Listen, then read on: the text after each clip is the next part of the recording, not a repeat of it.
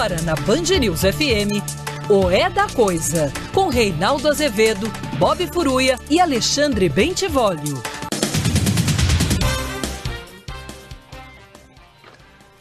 Boa noite, são 18 horas e 1 minuto no horário de Brasília. Começa agora para todo o Brasil mais uma edição de O É da Coisa. E se a coisa parece confusa, vem pra cá que a gente desconfunde. Milhões de pessoas acompanham o programa pelo Dial, mas você pode fazê-lo também pelas redes sociais, sempre rádio Band News FM ou no aplicativo Band Rádios. Perdeu, meu filho, vai à minha página na internet www.reinaldoazevedo.com.br, meu blog lá no UOL e você encontra lá o programa também nas nossas páginas da rádio.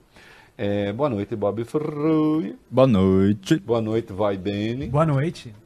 Olha aqui, é, eu não gosto de ficar fazendo proselitismo com essas coisas, tanto é que eu não fiz, né? Agora que tem um desfecho, então trago a informação.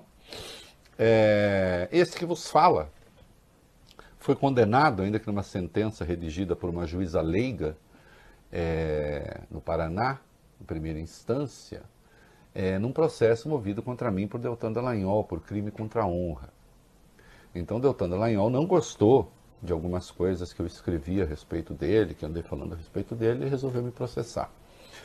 E na primeira instância da Justiça do Paraná, é, eu fui condenado.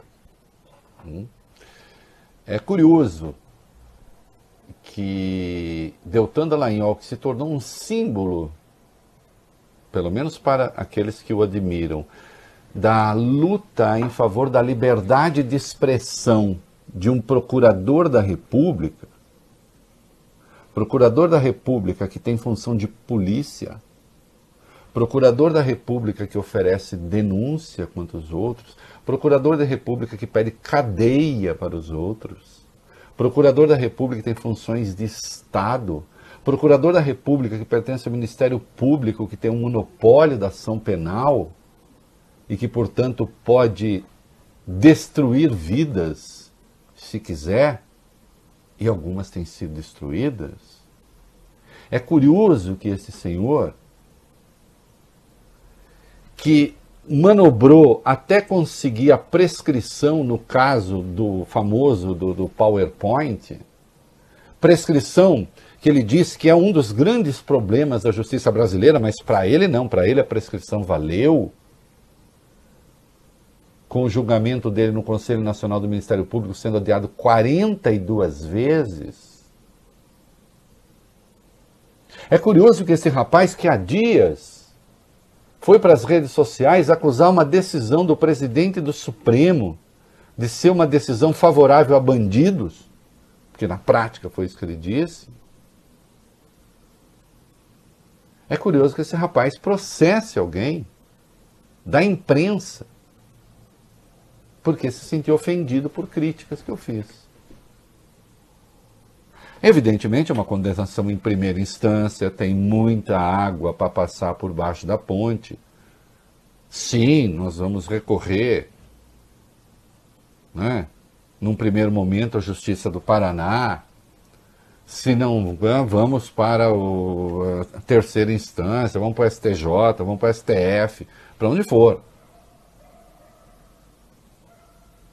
Agora, vejam só, eu sou um qualquer do povo que é jornalista. Hum? E na imprensa, de fato, sou das poucas vozes a fazer críticas à Lava Jato. No mais, esse moço costuma colecionar elogios. Evidentemente, ele não vai entrar na justiça para falar, puxa, me fizeram um elogio injusto não é? Agora, a pouca crítica que vaza à imprensa, aí ele procura justiça. Então, ele não reconhece ou reconhece parcialmente o direito à liberdade de expressão de um jornalista que não é homem de Estado, mas aí sim, para os procuradores, que são homens de Estado, cujas decisões interferem de forma definitiva no destino dos outros, Aí não. Aí então ele resolve acionar a justiça. Como acionou, aliás, até contra o ministro Gilmar Mendes. Né? Só que aí ele acionou a União. Já que é um ministro do Supremo, então a União ele acionou.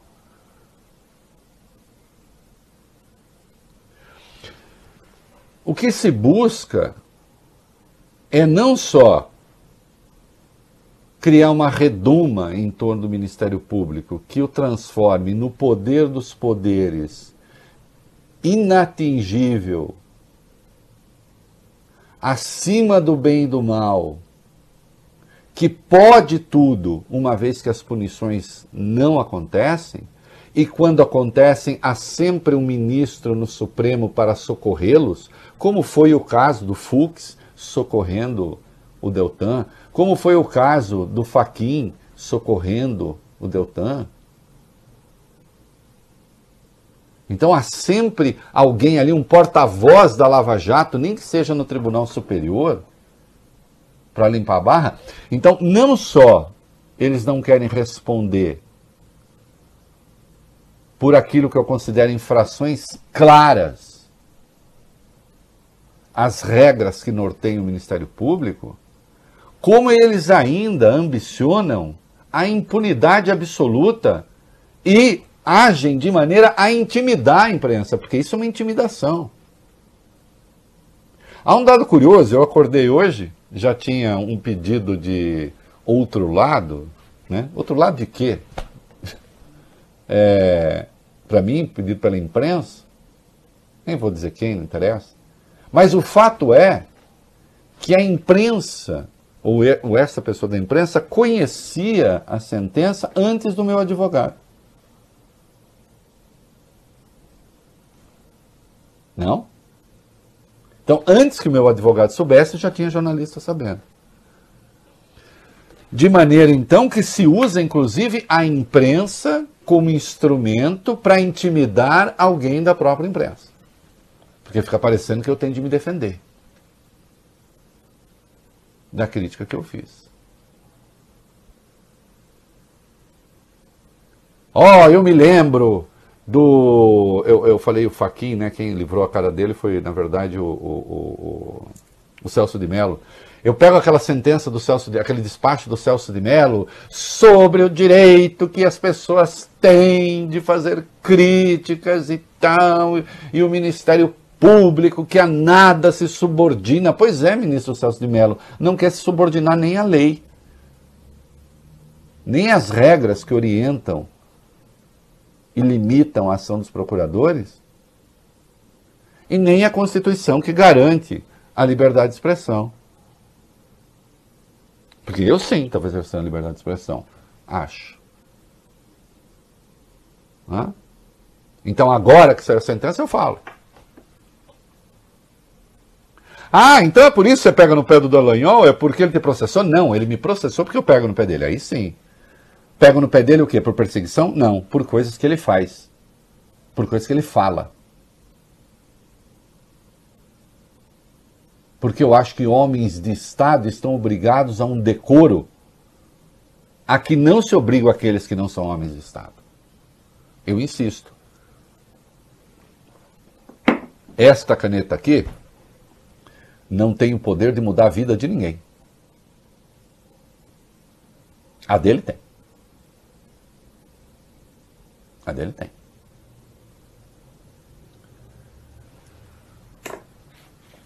Eu posso fazer tudo que a lei não proíbe. Ele só pode fazer o que a lei permite. Ele é um funcionário público. A lei permitia a ele fazer aquele PowerPoint, por exemplo, contra o Lula? A resposta: não. E ele fez. O que, que aquele PowerPoint que ele fez tinha a ver com a denúncia que ele apresentou contra o Lula? Nada. Ele apenas estava usando o poder que ele tem para demonizar alguém que ele queria pegar. É isso que ele não suporta ouvir de mim.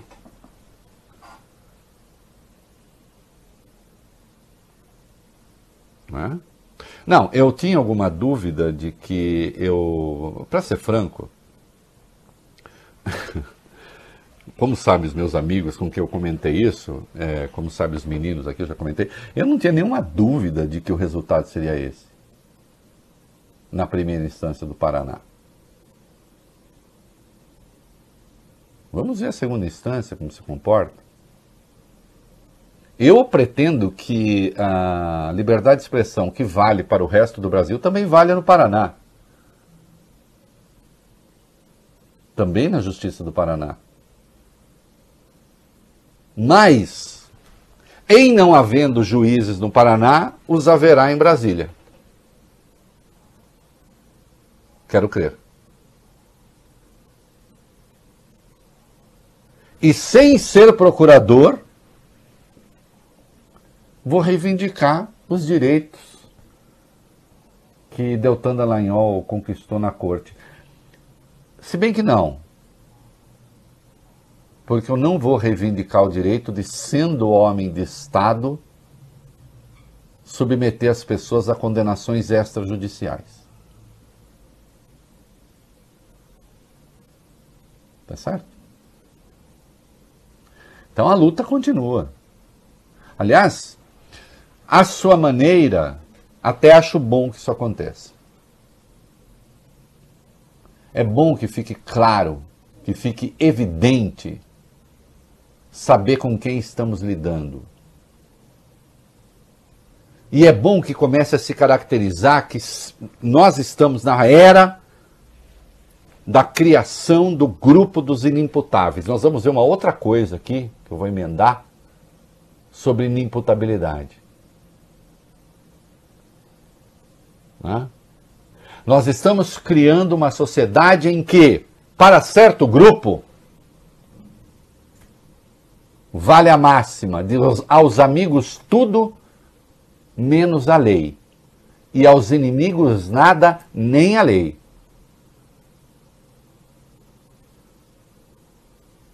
E esse é um debate que vale a pena levar adiante. E é um debate que eu espero que ganhe. Tem que agora sim, esse debate tem que ganhar o país. Ganhar o país? Oh, não, eu não espero que na Feira Livre as pessoas falem, olha o Reinaldo não. Tem que ganhar o mundo jurídico. Ganhar a imprensa. pegar as coisas que os, procura, que os procuradores dizem, especialmente da Lava Jato, nas redes sociais e comparar com aquilo que eu disse sobre eles, eu sem poder nenhum e eles com todo o poder. Porque aí então eles reivindicam uma outra coisa, que é o monopólio da crítica também. E o método, insisto, sempre o mesmo. A imprensa fica sabendo de uma decisão ainda que de uma justiça, de uma juíza leiga, antes que o meu próprio advogado fique sabendo. Né? É um processo de intimidação? Obviamente é. Obviamente é. Vai intimidar? Não. Não vai. Não vai intimidar. Ao contrário, Agora sim eu tenho ainda mais convicção de que é preciso lutar contra certo estado de coisas. Não, não vou desistir. Não vou desistir. Enquanto houver debate público para fazer espaço para fazer debate, eu farei. e vou lutar até quando puder lutar para que essa gente se comporte dentro das regras do jogo. Existem regras que devem ser seguidas por procuradores, por juízes, por todo mundo. E eles vão ter de seguir as regras. Eles podem fazer aquilo que está prescrito lá. Fora do que está prescrito lá, eles não podem fazer. a liberdade de expressão deles é muito mais limitada do que a minha. Porque eu não tenho poder legal de submeter as pessoas a atos a coação do Estado. Eles têm. Em última instância, também é uma luta do Estado autoritário que eles passaram a representar contra a liberdade individual. E eu gosto desse embate. Porque esse é o embate, esse é o embate dos democratas de verdade, este é o embate do que eu entendo seus liberais de verdade. Alguns dirão, não, liberal não é isso. A, a, a, aceito que a, divergência exista. É como eu entendo a coisa. Então esse debate eu quero fazer. Hã? Porque eu não atribuí, em nenhum momento, aliás, ele não faz essa acusação porque nem poderia, eu não atribuí crime nenhum ao seu doutor Dallagnol. Ao passo que quando ele diz que uma decisão do ministro do Supremo queira ou não ajuda bandido, aí. Né? E eu acho curioso que o homem que deu um monte de entrevistas contra é, a prescrição, oh, eles lutam pela prescrição. Aliás, eles pegam, eles, a, a, a rigor, né? Por exemplo, o crime de caixa 2, eles transformam em corrupção passiva para aumentar o tempo da prescrição para a pessoa não conseguir se livrar. Que eles acham a prescrição é um truque que as pessoas usam. Truque que o Dallagnol usou no Conselho Nacional do Ministério Público, buscando a prescrição. Aliás, numa das ações que ele recorreu, que teve o Fux dando uma, uma liminar, foi também prescrição.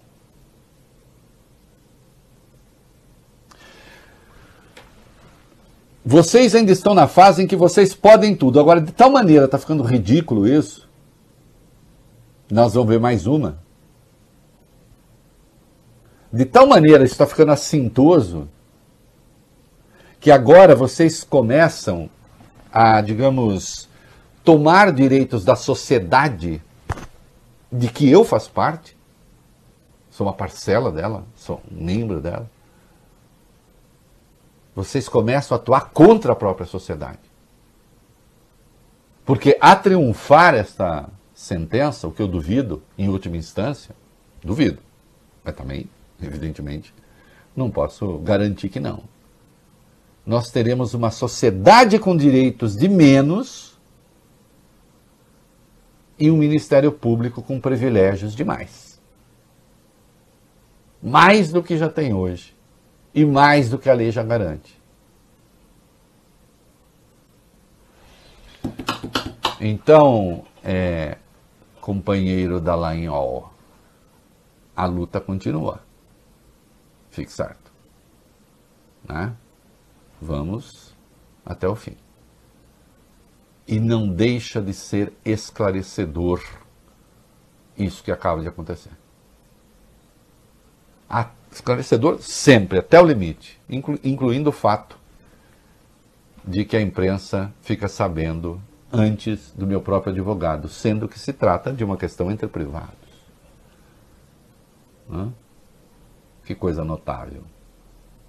Mais uma. Vamos adiante. Tá bom? Por falar em impunidade garantida por princípio, o que, que nós temos aí, Bob Fruê? A Procuradoria-Geral da República, Reinaldo, arquivou uma investigação e um trecho de uma delação premiada que ligava o doleiro Dario Messer ao procurador Januário Paludo da Lava Jato no Paraná. A informação é do UOL. O portal teve acesso ao trecho desconsiderado da delação, em que o doleiro fala sobre Paludo e relata pagamentos destinados ao procurador como uma taxa de proteção mensal. Ele declarou ter destinado 50 mil dólares por mês entre 2005 e 2013 ao procurador para que fosse protegido pelo Ministério Público Federal no Paraná. Em nota, Januário Paludo negou as acusações e disse que não há nenhuma prova, tanto que o caso foi arquivado. Procurada, a PGR informou que não se pronuncia sobre acordos de delação premiada, pois eles são sigilosos. Vocês entenderam? Este Dario Messer é aquele daquela delação, é, como eu direi, fantasiosa que a imprensa noticiou com estardalhaço, a tal da delação do um bilhão, que nunca existiu, como eu disse aqui, é mentira.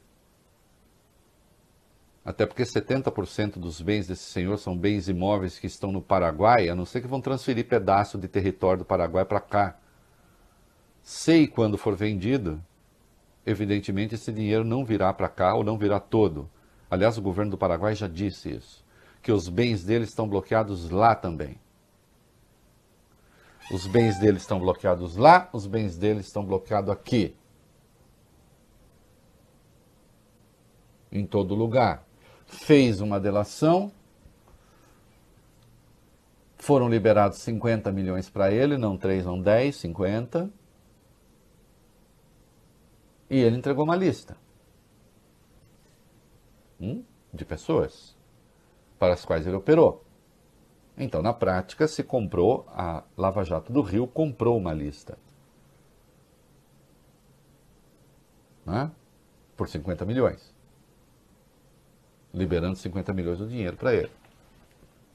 Eu até brinquei, ele é um ex-bilionário que passou a ser milionário. Era um ex-bilionário que estava mais duro do que eu e passou a ser um milionário.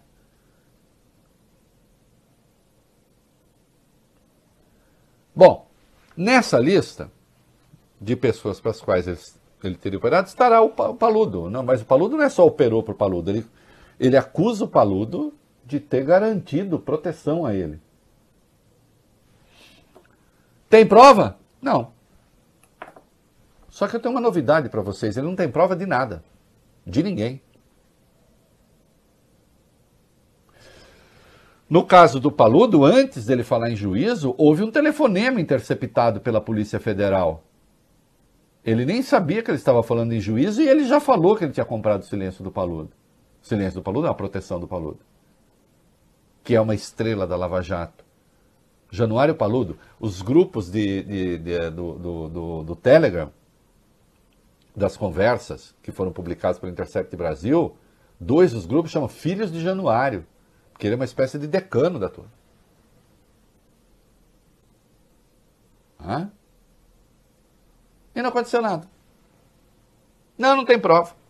Não tem prova quer dizer o seguinte: tem prova? Não, mas nem investigação vai ter. Não se vai atrás.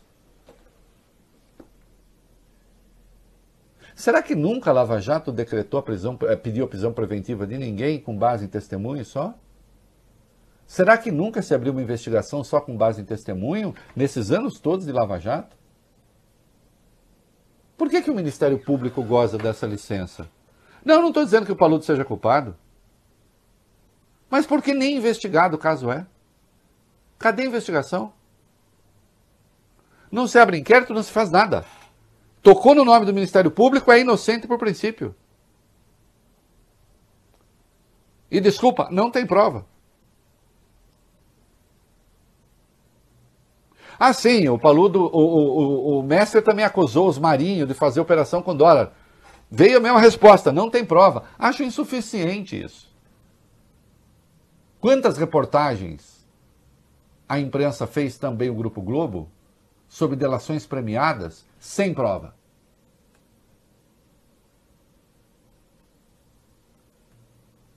Aliás, havia uma prova de que o presidente Temer disse precisa comprar o silêncio do, do Eduardo Cunha?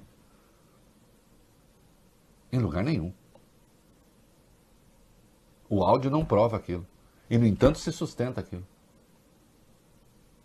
Então, o famoso não tem prova, para alguns serve, para outros não.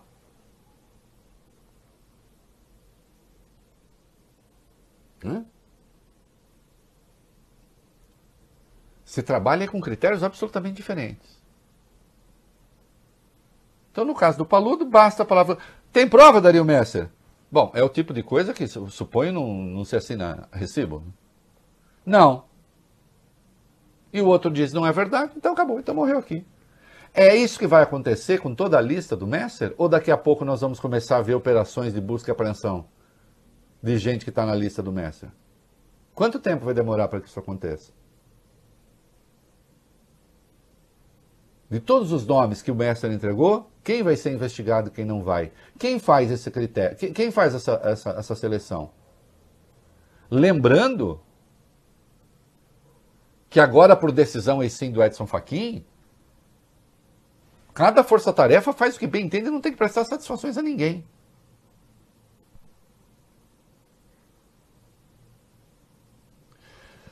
Se constituiu no país um poder dos poderes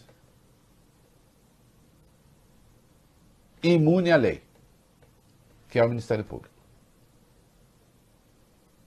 Existe o Ministério Público virtuoso que faz bom trabalho? Existe. Essa gente perverte o Ministério Público. Ou alguém tinha alguma esperança de que ia haver uma investigação sobre uma das estrelas da Lava Jato, embora exista uma delação contra ela. Delação feita pela própria Lava Jato, na sua do Rio de Janeiro. Aí encaminhou a questão para a Procuradoria e na Procuradoria se arquivou. E pronto. E não se fala mais nisso. Hã? Alguns no Brasil são culpados por princípio. E outros no Brasil são inocentes por princípio. Alguns no Brasil são culpados mesmo quando inocentes, e outros são inocentes mesmo quando culpados. Criou-se uma aristocracia da impunidade sob o pretexto de combater a corrupção. E vocês vão ter de ouvir isso de mim enquanto eu estiver aqui. Aqui, eu digo, no debate. Né? Entre outras razões, porque eu não dependo de vazamento de Ministério Público para existir. A minha profissão não é publicar vazamentos produzidos por policiais federais, por gente do Ministério Público. Não, a minha profissão não é essa. Eu não sou porta-voz de Meganha, eu não sou porta-voz do partido da polícia, que inclui aí Polícia Federal, Ministério Público Diaba 4.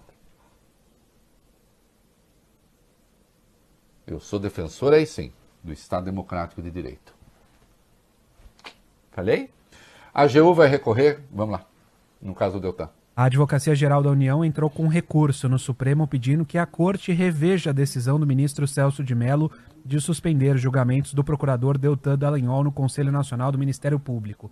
Como o Celso está de licença médica, o recurso da AGU deve ser analisado pelo ministro Gilmar Mendes. Lembrando que as duas ações suspensas foram movidas pelos senadores Renan Calheiros e Cátia Abreu. Renan acusa Deltan de tentar influenciar as eleições para a presidência do Senado no ano passado. Já Kátia questionou o acordo firmado pela Lava Jato do Paraná com a Petrobras para destinar 2 bilhões e meio de reais recuperados pela operação e que seriam geridos por uma fundação dos procuradores. Olha, obviamente o, o, Conselho Nacional do Ministério Público foi silenciado, foi capado nas suas prerrogativas, não sei que decisão o ministro Gilmar Mendes vai tomar e quando vai tomar. Agora, aquilo que fez é, é, o Celso de Mello, é, eu reputo uma coisa absolutamente vergonhosa, com todas as vênias. Hã? Porque partiu do princípio de que se estava tentando retirar do Ministério Público seu direito fundamental de enfrentar os poderosos. Não! Estava-se apenas pedindo a membros do Ministério Público que se comportem de acordo com as regras do jogo. Não é? É isso. Meninos, eu temos muita coisa, eu vou dar uma sintetizada aqui, né? Porque Vamos ao Guedes, fica por enquanto, e aí no meu comentário eu já vou matar essa pauta aí. Vamos lá. Tá bom, Reinaldo. Mesmo depois da bronca pública ontem, o ministro da Economia, Paulo Guedes, disse que continua no cargo. A pessoas próximas, ele admitiu ter ficado. Você não vai largar o osso, não. É, ele, ele falou, Reinaldo, para pessoas próximas que ele ficou chateado. Tá chate, Reinaldo, com as palavras duras do presidente Jair Bolsonaro. Ele, no entanto, colocou panos quentes na história e mobilizou sua equipe para entregar um novo plano de renda Brasil. O prazo de Guedes termina amanhã. Entre técnicos da área econômica, a ordem agora é focar nas alternativas de revisão de gastos para bancar o novo programa seguindo as determinações de Bolsonaro. O ministro tocou a agenda dele hoje normalmente. Ele fez até uma brincadeira, Reinaldo. Guedes teria dito o seguinte, meio rindo: tem um complô para me derrubar em Brasília. Não, não é complô, não. Ministro, eu estou tratando do senhor amanhã e do seu chefe na minha coluna da Folha. Está muito boa. Como eu brinco sempre, né? É, é, sabe que, é, é que o senhor é um tipo de reacionário e o seu chefe é outro. O senhor é um reacionário que não disputa eleição. Quem vota no senhor é a Faria Lima. Essa turma do mercado financeiro. Né? Que é só o senhor balançar um pouco, começa a especular, aí o Bolsonaro fica com medinho, aí vai, passa a mão na sua cabeça. O senhor não é um tipo de reacionário. O seu chefe é outro tipo de reacionário. O seu chefe descobriu agora que precisa ter uns caraminguá para dar para pobre porque ele disputa eleição. O senhor não depende da eleição. O senhor é votado pela Faria Lima. E é mantido no cargo pelo Bolsonaro. O Bolsonaro é mantido no cargo por milhões de brasileiros. Ou não, ou é retirado de lá. Então ele precisa acenar com alguma coisa. Quando o senhor resolveu pegar algum dinheiro para dar para os pobres, com o apoio de uma parte do jornalismo econômico que não consegue pensar fora da caixinha guediana, o senhor foi pegar dinheiro de pobre para dar para pobre. Porque o senhor não quer mexer, nem o senhor, nem o seu chefe, claro. Só que ele precisa fazer um, jogar umas migalhas. O senhor não quer mexer com aquilo que é essencialmente indecente no Brasil. E eu venho com números, eu não vou. O, o, relatório da desigualdade global da Escola de Economia de Paris, ministro, lembra que no Brasil, 10% da população detém 55% da renda do conjunto dos rendimentos. Só que aí tem uma coisa, eu tô nesses 10%, o Bob tá, o Vólio Bene tá. Que o problema não está aí, ministro. O problema está no 1%, segundo esses dados, da Escola de Economia de Paris, que fica com 28,3% do conjunto dos rendimentos. Eu vou falar de novo. Se 10% fica com 55%, há 1% que fica com mais da metade disso, com 28,3%. Ao passo que os 50% mais pobres ficam com é, 13,9% do bolo. Dá mais de 73 milhões de adultos que ficam com 13,9% do bolo, enquanto 1%, 1 milhão e 400 mil pessoas, ficam com 28,3%, mais do que o dobro. E o senhor não vai mexer nisso nunca. O senhor está lutando é para manter isso inalterado. Quando o senhor pensa em mexer, sabe onde o senhor quer mexer? O senhor quer mexer na dedução do saúde, dedução de educação. Sim, o senhor quer mexer naqueles 10% da classe média, que aliás votou em massa no Bolsonaro. O senhor não quer mexer no 1%. E eu nem, nem vou perguntar, eu ainda não fiz a conta, mas vou fazer. Do 0,1%. Só tem um país com uma concentração de renda mais pornográfica do que a nossa, que é o Catar. Hã? Então o senhor precisa inventar alguma coisa, o senhor precisa tirar dinheiro de pobre para dar para pobre, como que é o Bolsonaro, mas sem que o pobre perceba. É isso que o Bolsonaro cobrou do senhor. Ele é um reacionário com um pezinho no populismo, quer fazer a sociedade andar para trás. O senhor é um reacionário que nem se dá o trabalho de ser populista porque não precisa.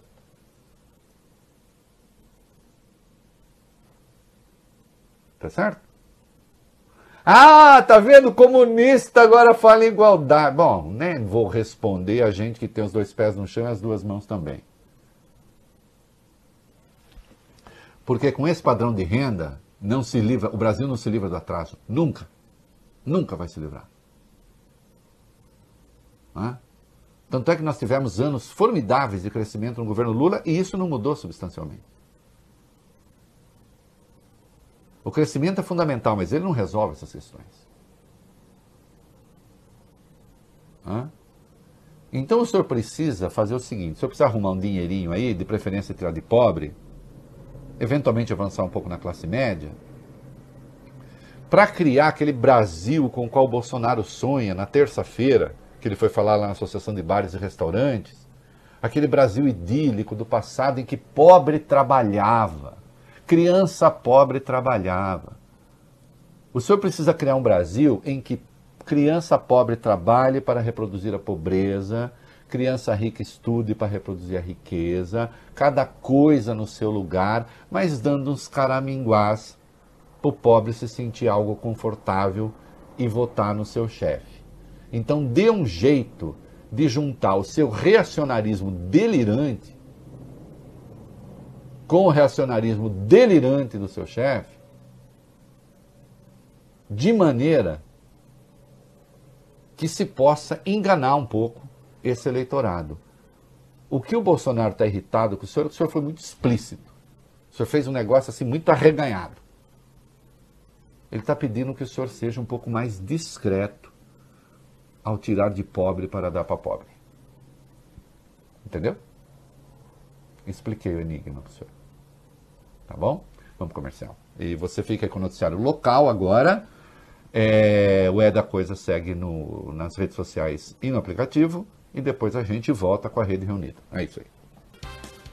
Muito bem, estamos de volta no Daio para São Paulo, aplicativos e redes sociais para todo o mundo. Vamos testar? Vamos testar? Vamos lá.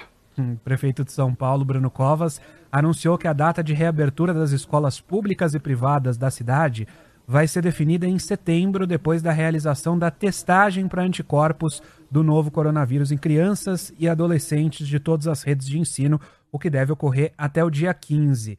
Em coletiva de imprensa, o prefeito disse: a partir dessa terceira fase do inquérito sorológico, a prefeitura vai decidir se teremos ou não o retorno das aulas neste ano na cidade. O anúncio ocorreu após a gestão municipal divulgar os resultados do segundo inquérito com estudantes da rede municipal de 4 a 14 anos, que apontou que 18,3% delas têm anticorpos para o vírus, ou seja, 123 mil crianças e adolescentes desse grupo tiveram a doença. Do total, 69,5% foram assintomáticos, percentual considerado alto e que preocupa o município, que vê os estudantes como possíveis vetores silenciosos da disseminação da doença em um momento de estabilização local da pandemia. Bom, é, deixa eu dizer uma coisa aí, né? É, segundo os meus estudos, né, que vocês sabem que eu me dedico, é, não é que eles são possíveis, não, eles são vetores, né? Porque sendo portador assintomático é vetor, não tem jeito, né? E aí sim vai espalhar, meu filho. Vai espalhar porque. Vai espalhar por causa de quê? Vai espalhar porque aí leva para casa. Vicissitudes da doença. Temos que aprender a conviver com isso. Fazer o quê? Né? É, o Bob Furruia. Hum. Vamos falar do item 11 Vamos. que é a tragédia de Paraisópolis. Vamos, Reinaldo. A promotora Luciana André Jordão Dias, do primeiro Tribunal do Júri de São Paulo, disse ter reunido provas suficientes para denunciar por homicídio doloso os policiais militares que participaram da ação que terminou com a morte de nove jovens num baile funk na favela de Paraisópolis em dezembro do ano passado. O laudo da perícia comprovou que as vítimas foram mortas asfixiadas por pisoteamento em duas vielas da comunidade. Segundo a promotora, as provas indicam que os policiais agiram de forma intencional para encurralar os frequentadores, sem oferecer rota de fuga e sabendo que essa ação poderia resultar na morte das vítimas. Olha, nós já falamos sobre essa questão de Paraisópolis aqui é, o bastante. É, acho que precisa sim uma investigação severa para saber se houve realmente, se foi homicídio doloso, se foi intencional, quando menos uma operação absolutamente desastrada. E é aí que as coisas se complicam, porque acho que a resposta que a PM deu essa questão foi absolutamente lamentável. Né? Porque o que se tentou fazer ali foi fingir que nada de estranho aconteceu que nada demais aconteceu. E de uma maneira um tanto assintosa, porque os vídeos provavam o contrário. As evidências estavam aos olhos de todo mundo. O que você tinha eram policiais o que, a gente viu, policiais no ataque e pessoas apenas investindo numa espécie de autodefesa, correndo em desespero. Daí que tem gente tenha sido morta pisoteada. Partir do princípio de que ali se usou força necessária apenas, eu não sei, é, é, talvez a coisa do homicídio doloso possa até ser contraproducente, porque você faz uma, uma imputação dessa natureza, de tal gravidade, que aí, pelo excesso da gravidade da imputação, acaba não acontecendo nada. É algo a se considerar, entenderam o que eu falei? Quer dizer, exagera na imputação e aí fica difícil de provar e acaba não dando em nada. Agora, que não dá para a gente se conformar com o resultado da investigação, ah, meus queridos, aí não. Eu tenho quanto tempo ainda, Vólio Bene? Deu tempo já. Já deu tempo. Então é isso. Não dá para se conformar. Né? Agora, toma cuidado com esse tipo de ação que pode resultar em impunidade pelo excesso do rigor da acusação. E agora sim, no Brasil das iniquidades, no Brasil em que 1% abocanha 28,3% dos rendimentos e 50% apenas 13,9%, este país vai fazendo com que a desigualdade vá se multiplicando e, gerando frutos. Né? Coisa que a canalha reacionária disfarçada de liberal no Brasil não percebe e não vê. Né? Vamos lá. Reinaldo, a taxa de homicídios de negros aumentou 11,5% em 10 anos, enquanto a de não negros caiu 12,9% nesse mesmo período. Esses dados são do Atlas da Violência, que reuniu informações entre 2008 e 2018. O relatório foi elaborado a partir de uma parceria entre o Fórum de Segurança Pública e o Instituto de Pesquisa Econômica Aplicada, o IPEA. Segundo os dados, as mortes de negros saltaram de 34 para 37,8%, é 37,8 a cada 100 mil habitantes. Já os assassinatos entre os não negros, no mesmo período, passaram de 15,9 para 13,9 para cada grupo de 100 mil pessoas. O documento ainda mostra que em 2018 os negros representaram 75,7% das vítimas de todos os homicídios. Segundo essa classificação do IBGE, os negros são representados pela soma de pretos e pardos e os não negros reúnem brancos, amarelos e indígenas. De acordo com o Atlas da Violência, a discrepância entre as taxas dos dois grupos significa que, na prática, para cada indivíduo não negro morto em 2018, 2,7 negros foram assassinados, quase o triplo. É, quase, quase dispensa comentário. Né? Primeiro, assim, para que vocês saibam, é, já a taxa de homicídios de não negros, 13,9 por 100 mil habitantes, para vocês terem uma ideia, é, na Europa civilizada, né, na Europa desenvolvida, é, quando o país tem uma taxa alta de homicídio é, por 100 mil habitantes é de 1, 1,1 na Alemanha, 0,7. Nos Estados Unidos, armados até os dentes, o que prova que, aliás, a circulação de arma eleva brutalmente o índice de homicídios, ainda assim é da ordem de 5. Mas vejam que já é 10 vezes o da Europa desenvolvida, onde, não, onde é proibido circular arma. Dados que também falam por si mesmo. Então, 13,9 de brancos já é um escarcel, já é um descalabro. Você ter esse índice de mortes de negros né, é que quase três vezes o de brancos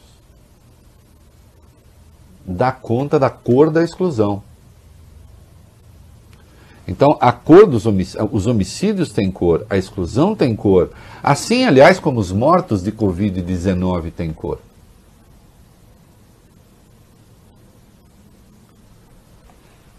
É este país em que, quando um suposto liberal tem um plano para salvar o Brasil, que ele chamou de Big Bang, nada menos que Big Bang, o, o, a explosão inaugural do universo, a altura da pretensão dele, né? Ele resolve avançar no abono salarial, na farmácia popular.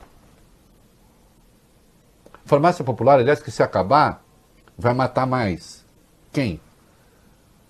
Obviamente os pretos, né? E os pobres. Também. Que jamais morrem de Covid.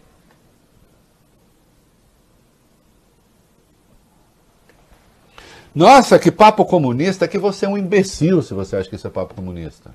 Vai ouvir sua turma. Foge daqui, cara. Não tem o que fazer aqui. Eu, eu falo para bípedes que não tem penas. Entende?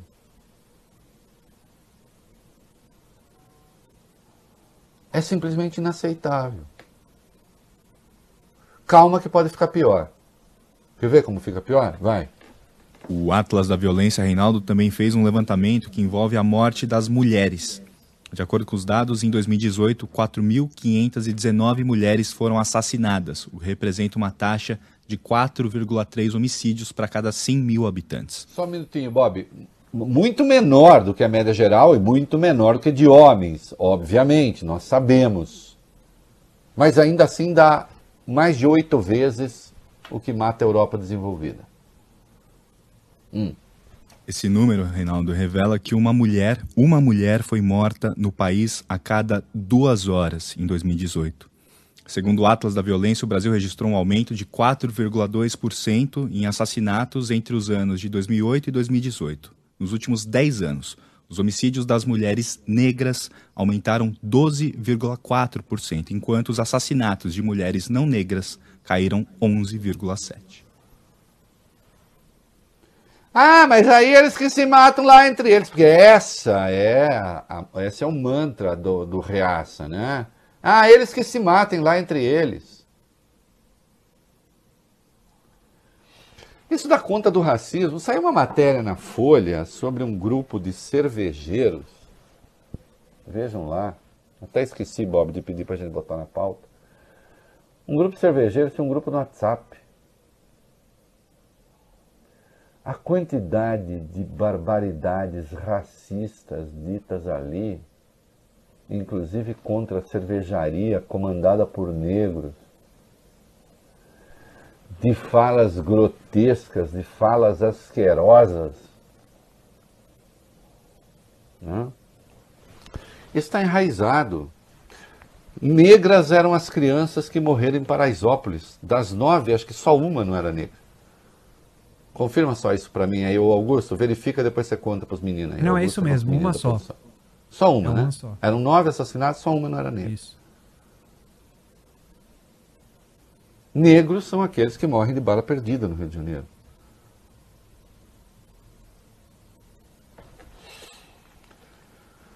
O Atlas por Estado tem coisas assombrosas também quando você vai para os estados. Vai lá. O Atlas da Violência tem esse recorte envolvendo os- as regiões. Segundo o relatório, a chance de um negro ser assassinado é maior em estados do Norte e também do Nordeste. Em 2018, Roraima teve o maior índice a cada 100 mil habitantes, 87,5. Na sequência aparecem Rio Grande do Norte com 71,6, Ceará com 69,5, 59,4 em Sergipe e 58,3 no Amapá. O documento também aponta que entre 2008 e 2018 houve estados que registraram aumento das taxas de homicídios de não negros superiores às de negros. O Amapá teve uma alta expressiva, um aumento de 196% nos homicídios de não negros e 61% de assassinatos de negros. O, Esse Amaz- aumento não quer dizer que o número absoluto seja maior, tá? Ah. Vai lá.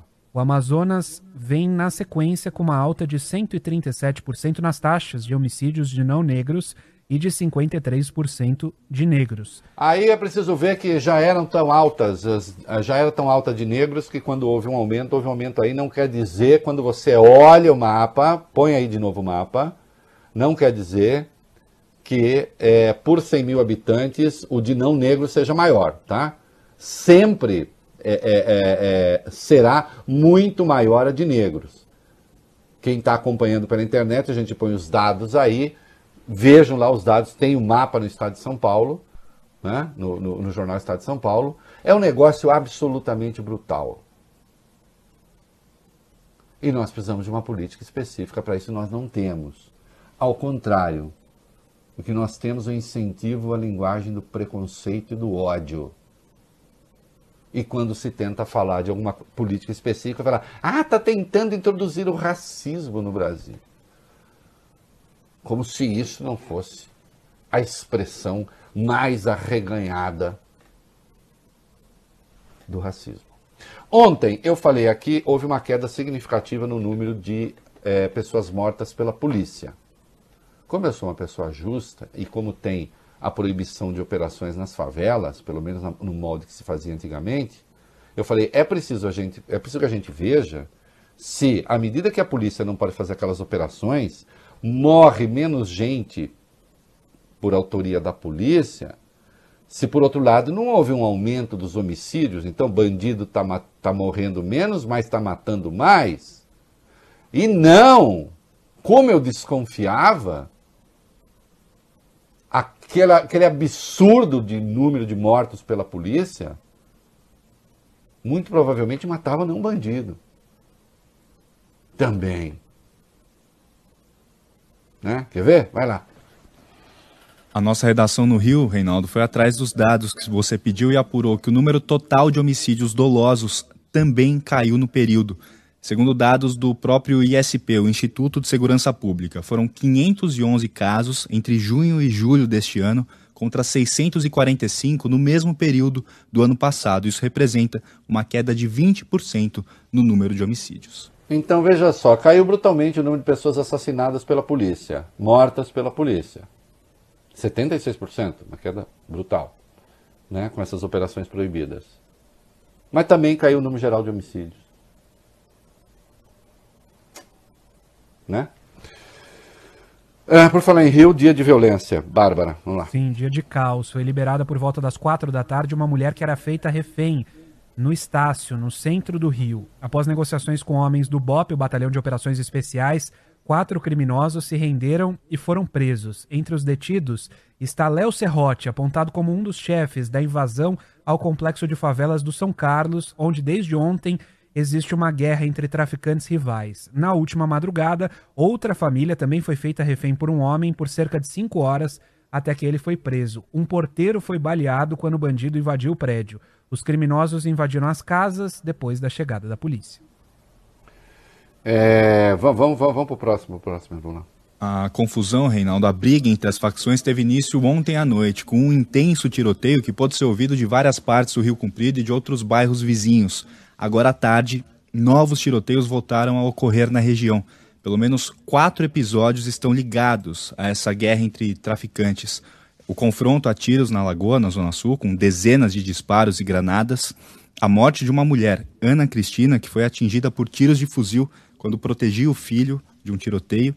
Também esse sequestro que o Ale falou há pouco de uma família em um condomínio por um bandido em fuga da polícia. E também esse outro sequestro agora à tarde na rua Maia Lacerda.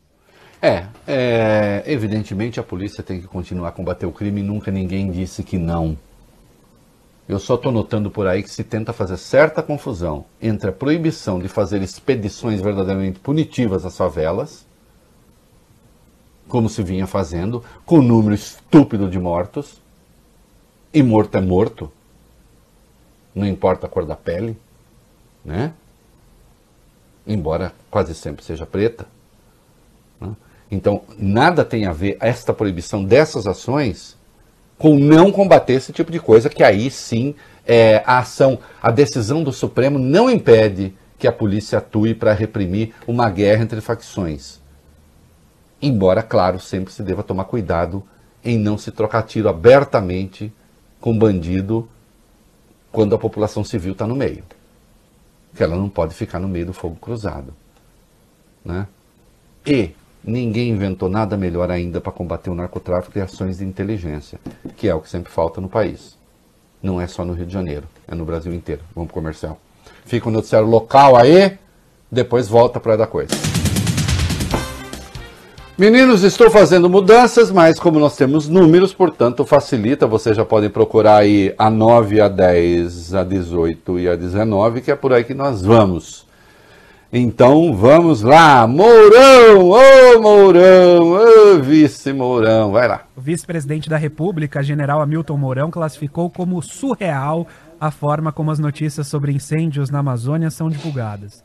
Segundo ele, existem hoje 24 mil focos de calor na Amazônia, dentro de um universo de 5 milhões de quilômetros quadrados, dando a entender que ele acha esse número pequeno. Mourão acrescentou que desse total, 17% são os incêndios legais. As declarações foram dadas durante um evento online. Para só um pouquinho, 17% são os incêndios legais, portanto isso. os 83% outros são ilegais, é isso? É um absurdo que as pessoas, em vez de dar destaque para 17% de incêndios legais, vale o Bene, fiquem dando destaque para 83% de incêndios ilegais. É incompreensível esse critério. Onde já se viu isso? É muito injusto. Né? Vai. O vice-presidente também defendeu que o Brasil amplie os mercados, inclusive com a União Europeia, já que, segundo ele, o acordo entre o Mercosul e o Bloco começou a fazer água. Ih, não, mas peraí. A notícia grave agora é essa. Então começou a fazer água mesmo, grande acordo com o Mercosul. E começou a fazer água em razão da questão ambiental. Eu tenho chamado atenção para isso desde antes da posse do nosso gênio.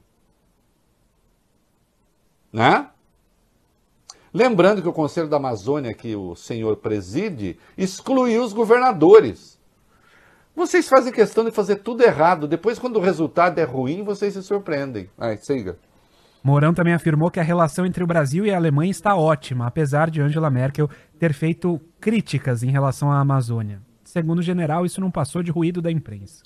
Ah, não, claro. Não, a gente é muito culpado. Inclusive, é o seguinte: a gente é culpado, inclusive, é, é, a gente tem essa mania, né, general? Em vez da gente dar destaque para os 17% de incêndios legais, a gente dá destaque para os 83% de incêndios ilegais. Não é verdade? Tá. É, a gente é assim mesmo. É, dá tempo de falar da 10 ainda? Dá. O governo Reinaldo tomou mais uma decisão polêmica em relação ao meio ambiente. O IBAMA vai nomear. Ah, não, não, mas, ó, não, por favor, Bob. Não tente me surpreender. Ah. Desculpa.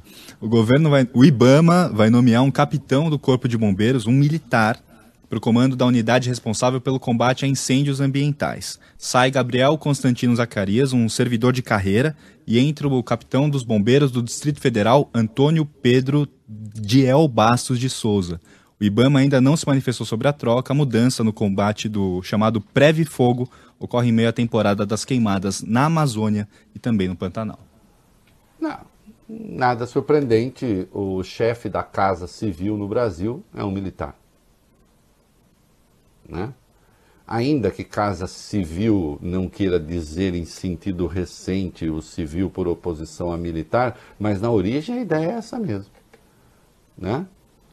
E nós temos lá um general quatro estrelas, né, da reserva agora, mas que comandava o Estado-Maior das Forças Armadas e foi ser chefe da Casa Civil. Né? Por que não botar no Ibama? Né? Faz sentido? Não. Mas, assim são as coisas. Acabou? Acabou. Então tá. Muito bem, estamos de volta. Cuidado com os tarados, eles estão no Brasil. Hein? Hum. Chegou aqui no Brasil. Ai, chegou, chegou. Cuidado, cuidado. É. Um dos movimentos mais esquisitos, mais inacreditáveis, mais excêntricos da direita americana. O chamado QAnon surgiu por lá em 2017 e é movido por várias teorias conspiracionistas. Eles, por exemplo, dizem que nós somos dominados hoje por uma elite financeira mundial que é satanista e que defende a pedofilia. Eu já tratei disso aqui. Aliás, o, o, o, o Leandro Demore, do Intercept Brasil, é o cara que mais tem acompanhado, estudado isso, tem vídeos dele a respeito, no Intercept já se escreveu a respeito. Acompanhe. É um negócio literalmente do outro mundo. Vai, siga aí. A gente só se libertaria desse domínio dos satanistas e pedófilos a partir do que eles chamam de reset, do grande despertar, seja lá o que isso signifique. Oficialmente, ninguém do governo e nenhum parlamentar é ligado a esse movimento. Na verdade, é difícil saber que você faz parte porque eles usam pseudônimos nas redes sociais.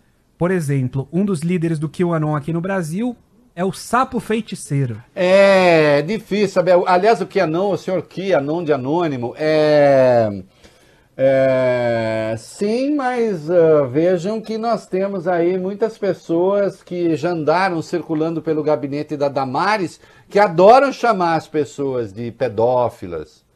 Né? Temos sites bolsonaristas hoje que estão se dedicando a acusar adversários políticos de pedofilia.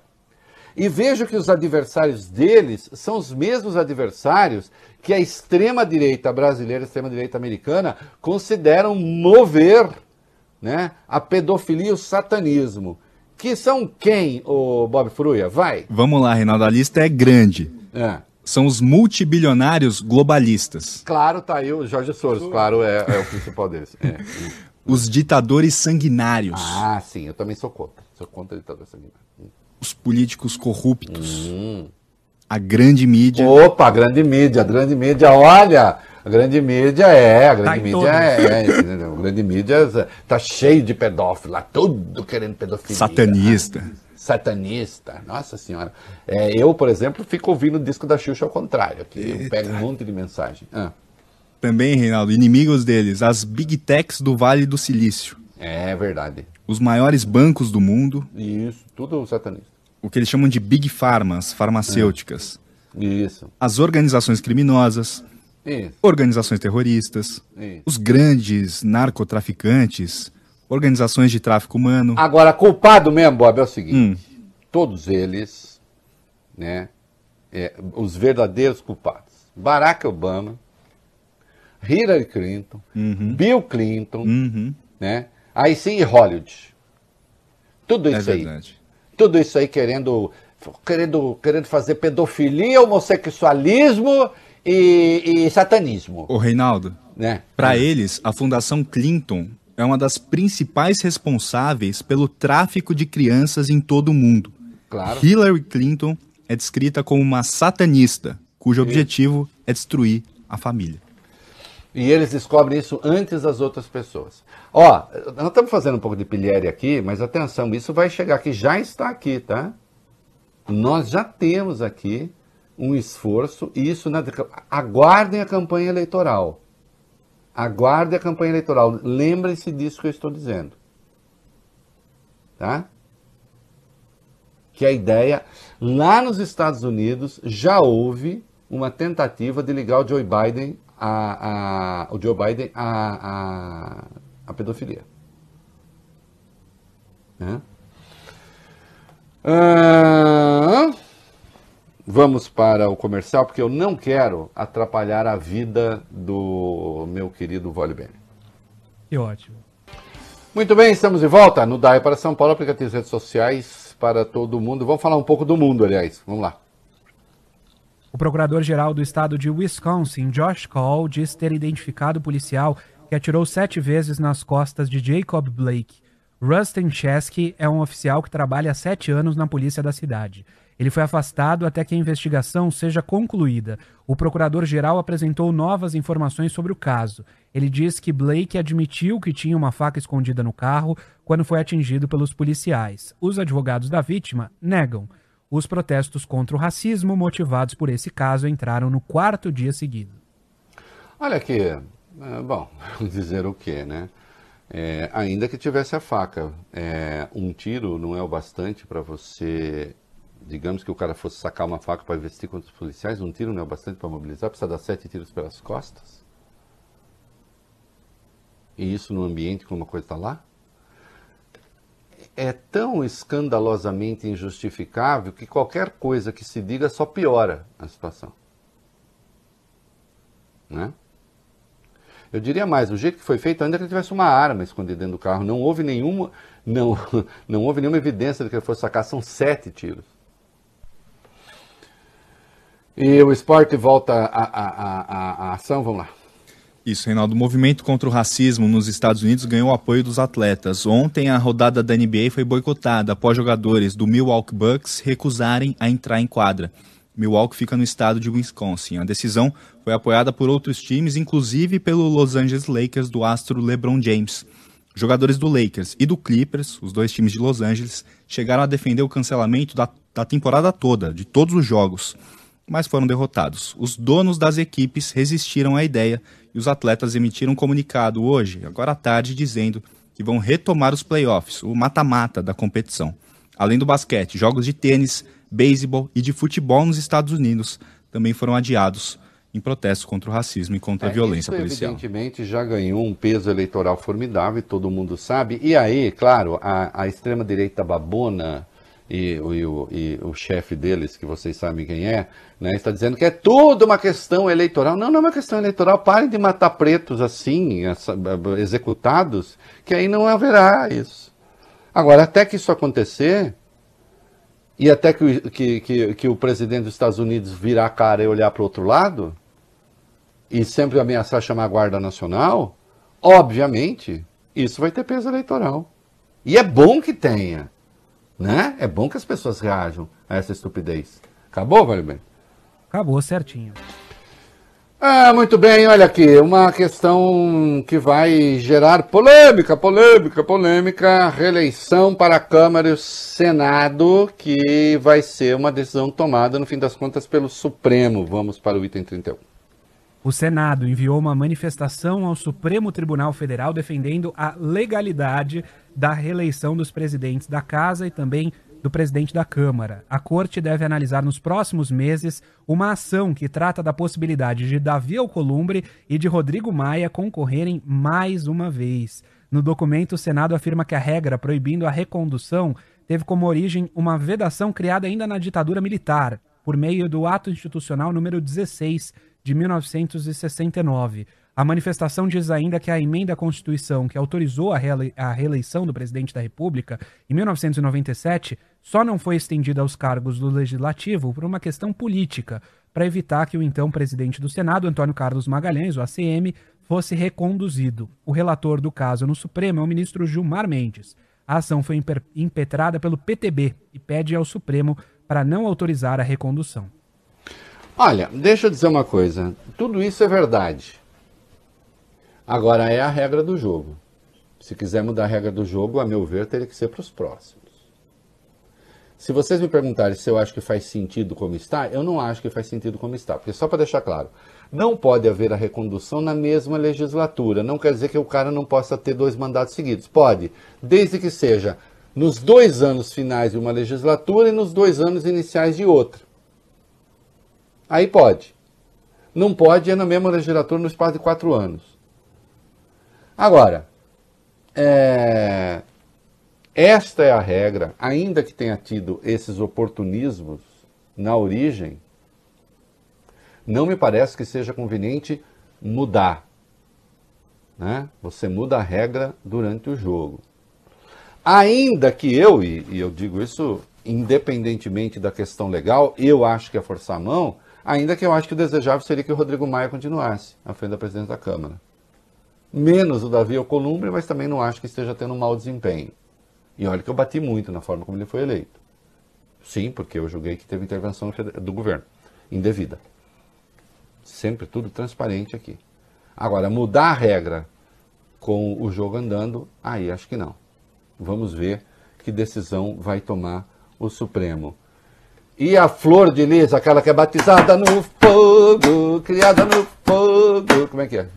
A mesa diretora, Reinaldo, da Câmara dos Deputados deve discutir na próxima terça-feira a reabertura do Conselho de Ética da Casa.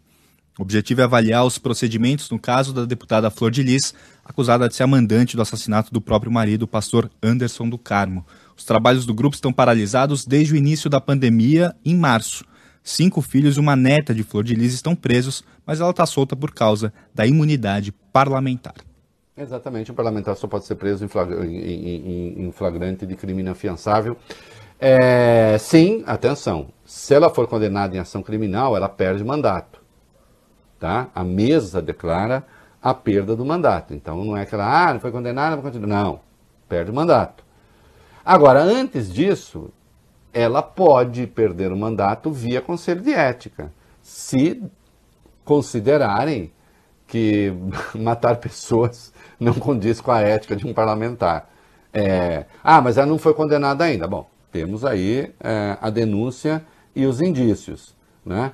Então, é, eu acho conveniente, obviamente, que o Conselho de Ética se manifeste antes disso. Né? Não tem que esperar.